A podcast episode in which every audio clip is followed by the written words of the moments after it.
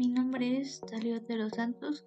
Hoy en séptimo semestre en la licenciatura en Administración. El día de hoy realizaré un postcat en el cual explicaré la importancia de los indicadores en la gestión estratégica del capital humano. La materia es Gestión Estratégica del Capital Humano 2, la cual imparte la docente Elisa Monterrubio. Sin más preámbulos, empecemos. ¿Cuáles son los KPI en inteligencia empresarial? Los KPI en inteligencia empresarial suelen estar relacionados con las principales áreas comerciales, como métricas financieras, métricas de marketing, métricas de servicio al cliente y métricas de recursos humanos. Los KPI también cubren áreas específicas como métricas de gestión de proyectos y métricas minoristas. Estos KPI son resultados medibles que indican el desempeño de la empresa frente a sus objetivos. Para definir tus KPI para, para una inteligencia empresarial exitosa, deben identificar qué aspectos de su negocio desea analizar y tener todos los datos relevantes a la mano. Invertir en una poderosa herramienta de inteligencia empresarial debería permitirle calcular sus KPI más rápido. Muchos de ellos son capaces de profundizar sus datos y generar conocimientos novedosos para informar sus próximas decisiones y acciones.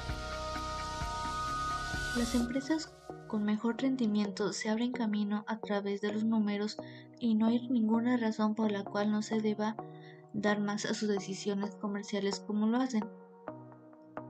Los indicadores claves de rendimiento de inteligencia empresarial o KPI te permiten obtener la salud general de tu producto o empresa. Cualquier de sus departamentos o incluso como sus clientes perciben a su empresa. Se presentan algunos de los indicadores claves de rendimiento de inteligencia empresarial más cruciales para darle una ventaja inicial a la evolución de cómo se compara su negocio con los objetivos que han establecido para el momento dado. Las métricas que se deben tener en cuenta para seguir el camino al organizarlos en categorías principales pueden manejar bien cómo proceder con estas tareas, que es esencial para evaluar de manera realista. También se presentarán algunos ejemplos de KPIs, inteligencia empresarial, para ilustrar mejor cómo encajan los accesos operacionales, son las soluciones de inteligencia empresarial más potentes, sostienen un cuadro de mando más inteligentes que presentarán datos en visualizaciones fáciles de entender. Este desarrollo a los usuarios no expertos aprovecharán la inteligencia empresarial como un analista profesional en manos de operadores entusiastas ayudarán a las empresas a cursar la eficiencia, aumentar los ingresos y cumplir con los KPI, entre otros beneficios. Los KPI se dividen en diferentes grupos de métricas. Estas son métricas financieras, la madre de todas las métricas desde una herramienta como un software de contabilidad. Deben mirar su flujo de caja, su balance general y su estado de resultados para derivar sus métricas financieras. Una mirada cualquiera de estas métricas deberá decirles si su negocio es saludable desde un punto de vista monetario, lo que significa que se está generando ingresos y mejorando astutamente sus finanzas. 1. Margen de utilidad bruta. Es uno de los cálculos más recomendables y utilizados por los nuevos emprendedores porque permite determinar con exactitud cuánto dinero se está ganando con la venta de un producto o servicio. Además, muchos utilizan esta técnica también conocida como margen de beneficios para averiguar el precio, el precio medio que se deberá de cobrar por un producto o servicio.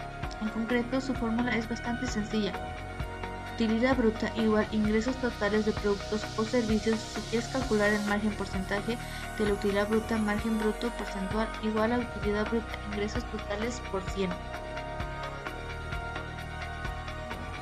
2. Margen operacional. El margen de operación o de utilidad de operación se calcula dividiendo el ingreso operativo utilidad bruta menos gastos operativos por las ventas por las ventas totales. Este indicador financiero y de gestión examina la relación entre las ventas y los costos.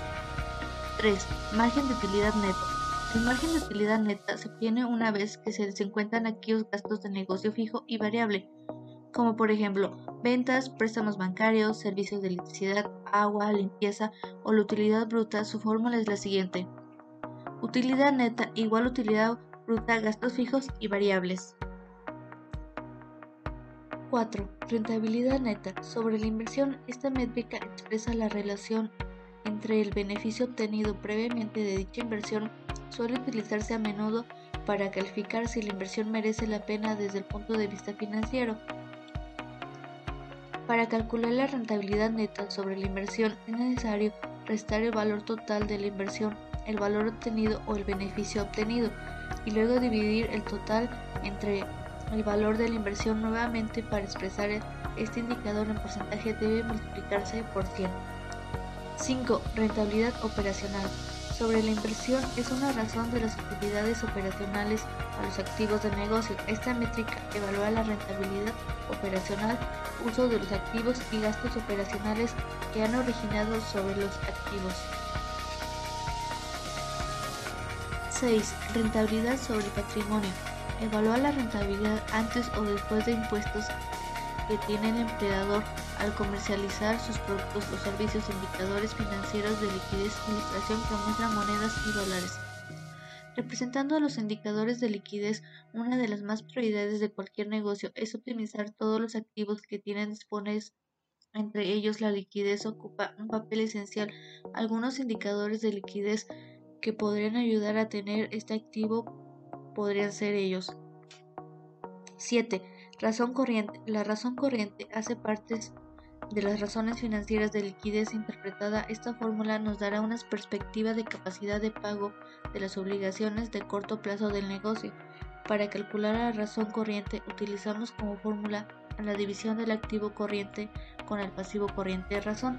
Corriente igual activo corriente pasivo a igual n grado. Se recomienda un radio adecuado para liquidez corriente está entre 1.5 y 2. 8. Capital de trabajo.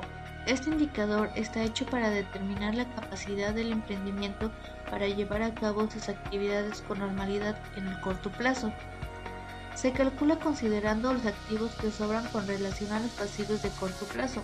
Cuando los egresos se están frente a un capital de trabajo positivo, mientras que el capital de trabajo negativo refleja un problema porque implica una necesidad de aumentar el activo corriente, es decir, hay menos ganancias y más deudas. 9. Prueba ácida. Es un indicador financiero que puedes usar para conocer la solvencia del día a día de tus emprendimientos, es decir, mide tu capacidad de pago en el corto plazo. La fórmula para calcular la prueba ácida es igual activo corriente inventarios pasivos corrientes. Si tienes un resultado mayor a 1, no tendrás ningún problema para hacerle frente a sus obligaciones a corto plazo. Si el resultado es menor a 1, significa que sí hay problema. 10. Cash de efectivo. El cash de efectivo es un indicador financiero que mide la capacidad del negocio para hacer frente rápidamente a sus obligaciones en corto plazo. Esto sin la necesidad de vender ningún activo. Para calcular este indicador se toma en consideración solo el efectivo y se divide entre el pasivo corriente, que son todos los compromisos que deben cumplirse en el futuro próximo, por ejemplo, a los créditos bancarios de corto plazo de menos de un año y a las deudas de proveedores. 11. Razón de efectivo. Con este indicador veremos la proporción de los activos no corrientes que están siendo financiados por los recursos propios del emprendedor. Cuando más alto sea el dato, mejor será ya que financian las inversiones a largo plazo. Con los recursos propios del negocio, la fórmula es fondos propios activos no corrientes indicadores de endeudamiento. El endeudamiento no tiene por qué ser algo negativo para un emprendedor porque hace posible que durante los primeros años el negocio pueda operar con una mayor margen de movimientos y la necesidad de sacrificar partes del negocio. Lo importante es mantener este índice bajo control porque evidentemente cuando más deuda, más expuesto y comprometidos encontrar el futuro hacia el negocio. 12. Coeficiente del endeudamiento. A corto plazo, además de la fórmula en general, tenemos una fórmula financiera que puede indicar también la relación que existe entre el volumen de los fondos propios de un negocio y las deudas que mantienen tanto en el largo como en el corto plazo. La fórmula es endeudamiento a corto plazo igual pasivo corriente patrimonio neto La importancia de los indicadores para una estrategia de comercialización. Los indicadores de marketing y ventas no solo son fundamentales para el desempeño de estas áreas, sino también son críticos para monitorear el desempeño financiero y poder ayudar a mejorar la moral de los empleados e impulsar el crecimiento y el éxito en la organización. Después de haber estudiado acerca de qué son los indicadores de gestión, cómo se construyen, cuáles son sus tipos existentes y acerca de las diferentes formas de medición, puedo concluir que la importancia básica de los indicadores de gestión es brindar información necesaria y requerida para evaluar el rumor de la empresa, de acuerdo a la orientación dada por el plan estratégico de la misma. Esta información proporcionada parámetros de desempeño que permiten supervisar, evaluar y corregir la ejecución de los procesos de la empresa, así como las seleccionar los procesos que se deben valorar dentro de la institución.